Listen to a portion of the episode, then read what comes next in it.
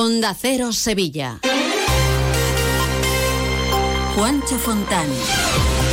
¿Qué tal? Muy buenos días. Los agricultores empiezan a esta hora a cortar carreteras de la provincia. En estos momentos, según la DGT, están en el Saucejo, en la glorieta que une la A451 con la A406. También en la A8100 en Carmona. Son las únicas incidencias de las que tenemos constancia en estos momentos, aunque no se descarta que se repitan en otros puntos de la provincia. La delegación del Gobierno asegura que se va a sancionar a todos aquellos que protesten sin autorización. Onda Cero Sevilla. Noticias. Los agricultores han vuelto hoy a la carga y algunos de ellos han empezado a esta hora de la mañana a cortar carreteras con sus tractores, por ejemplo, en el Saucejo o en Carmona, en esas movilizaciones sorpresas como las que se producían este martes. Piden mejoras para el campo y precios justos y critican además las políticas agrarias de la Unión Europea. Estamos reclamando los precios del gasoil, no nos dan agua para poder sembrar y la maquinaria cada vez más cara. Lo que estamos intentando es una mejoría del sector primario. Sin sector primario no vamos a tener comida, por lo menos de calidad. Los agricultores de los Palacios aseguraban este martes que se van a quedar cortando la carretera nacional cuarta durante varios días, aunque esta hora de la mañana allí no hay complicaciones. La delegación del Gobierno ya ha avisado que tanto Policía Nacional como la Guardia Civil van a seguir vigilando las cámaras para identificar a los vehículos que obstaculizan las vías y multarlos. El delegado del Gobierno en Andalucía, Pedro Fernández, respeta las protestas, pero pide que se garantice la libertad de movimiento. Ahí no podemos ser permisivos y por lo tanto vamos a seguir con la Fuerza de Cuerpo de Seguridad del Estado en el marco absoluto de la legalidad, pero vamos a seguir lógicamente llevando a cabo esas identificaciones y vamos a seguir lógicamente exigiendo que se cumpla la normativa. Les recordamos que a esta hora de la mañana se están produciendo ya incidencias, concentraciones en el Saucejo, en la glorieta que une la A451 con la A406 y en la A8100 en Carmona. 8 y casi 23. Noticias de Sevilla en Onda Cero.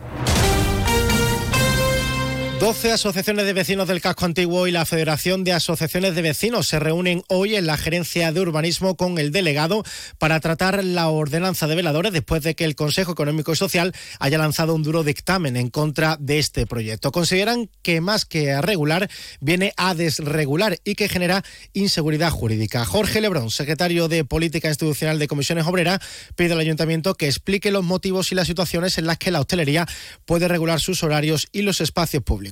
Lo que le solicitamos es que este texto tiene que tener una mayor concreción en las medidas que realizan y no tener una serie de párrafos en las que vienen a regular algo y en el último párrafo desregularlo todo con excepciones como pudiera ser o viéndose la situación particular. Desde el Gobierno municipal, el delegado de urbanismo Juan de la Rosa asegura que este documento todavía no es el definitivo, que se trata de un borrador que se está elaborando de la mano de los hosteleros y los vecinos. Con esta modificación adaptamos la ordenanza a la normativa autonómica, por lo que no hay ningún tipo de desregularización ni privatización del espacio público, ni inseguridad jurídica. Se pretende responder a las exigencias actuales en materia de accesibilidad y a las distintas necesidades y problemas planteados en los últimos años. En otro orden de cosas les contamos que la calle Regina va a tener este verano toldos, como ya ocurre en otras calles del centro como Sierpes y Tetuán. Además, en los próximos días se va a licitar el entoldado de Marqués de Contaderos, como explicaba el alcalde José Luis Sanz. Un total de 27 calles van a disponer de toldos este año que se comenzarán a instalar en tiempo y forma. Además, establecen ciertas mejoras en el sistema de anclaje, más resistente y menos visible. El ayuntamiento también está trabajando para que los puentes tengan toldos este verano. Por cierto, que las próximas semanas van a terminar los trabajos de conservación y puesta a punto del puente de Triana, la Aspiración, San Telmo y los remedios. Contarles también que el ayuntamiento está aplicando un tratamiento al ficus de San Jacinto para permitir su hidratación y nutrición, como explica la delegada de Parques y Jardines, Evelia Rincón. Hemos aplicado un tratamiento de endoterapia para intentar mejorar la estructura del ficus de San Jacinto. De esta manera aportamos nutrientes al árbol para que pueda regenerar su masa foliar. A lo largo de las próximas semanas seguiremos adoptando más iniciativas como el desbloqueo de las raíces para mejorar el sistema de nutrición del árbol. Más asuntos. El juez no ha impuesto medidas cautelares para el futbolista del Betis, William Carballo, tras la denuncia de una mujer que le acusa de una presunta agresión sexual. El jugador ha reconocido que mantuvo relaciones sexuales hasta en dos ocasiones con la denunciante, pero que siempre fueron consentidas. Su condición sigue siendo la de investigado y el juzgado mantiene abiertas las diligencias previas.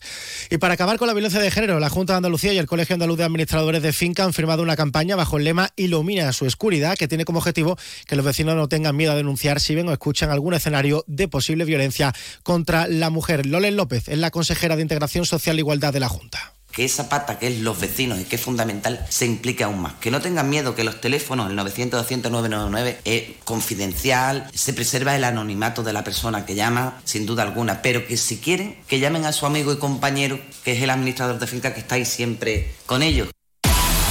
Canasta de bodegas Williams ⁇ Humbert patrocina los titulares. La Policía Nacional ha desalojado la, de la Basílica de la Macarena por segunda vez en dos días al mismo hombre que entró en la iglesia con un comportamiento agresivo junto a su perro. La Policía Nacional, por otro lado, ha recuperado 26 lienzos al óleo del pintor cordobés Rodolfo Regaño que estaban expuestos para su venta en una exposición de obras en Sevilla y una persona detenida que se hacía pasar por el representante del autor falsificando su firma. Y la Guardia Civil ha recuperado 300 kilos de aceitunas robadas en fincas de Sanlúcar la Mayor que ya han sido devueltas a su propietario. Hay dos vecinos de Hinojos en Huelva que están siendo investigados.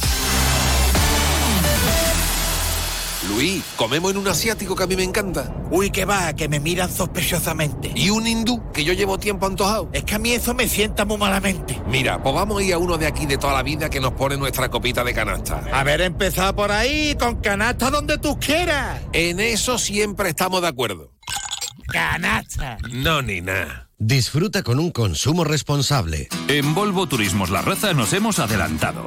Hemos matriculado más de 40 vehículos para ti y los hemos dejado a kilómetro cero para que no te quedes sin estrenarlos.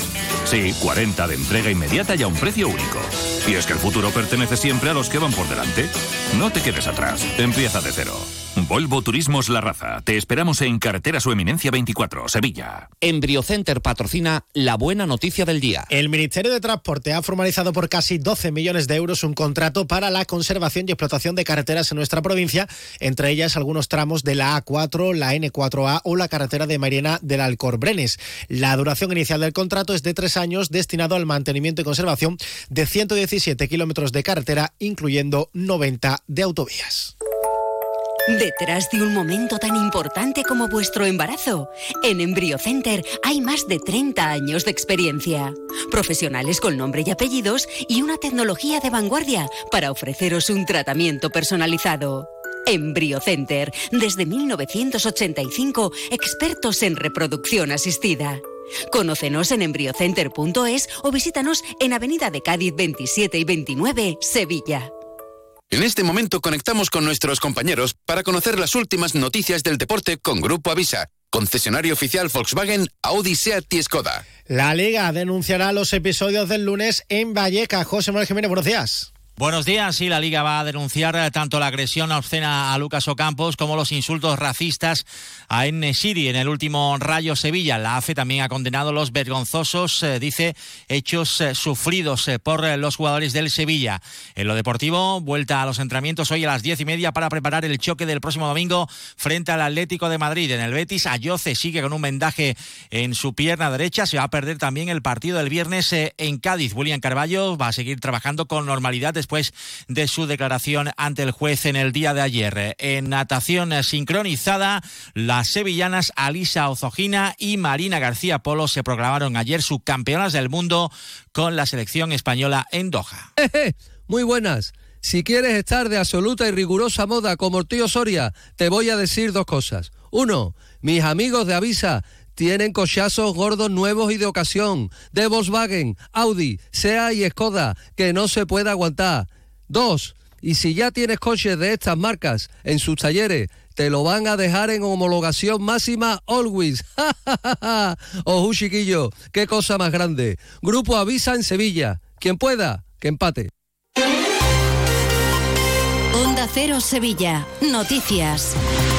En cuanto al tiempo, mucha precaución a esta hora con la niebla. El cielo va a estar hoy nuboso y en cuanto a las temperaturas llegaremos a los 18 en Écija y Morón, 19 en Lebrija y en Sevilla, donde hasta ahora tenemos 11 grados. Más noticias de Sevilla Provincia vuelven a partir de las 12 y 20 más de uno con Chema García. Mientras les dejamos informados en la mejor compañía, la de Carlos Alsina, aquí en Onda Cero. Muy buenos días.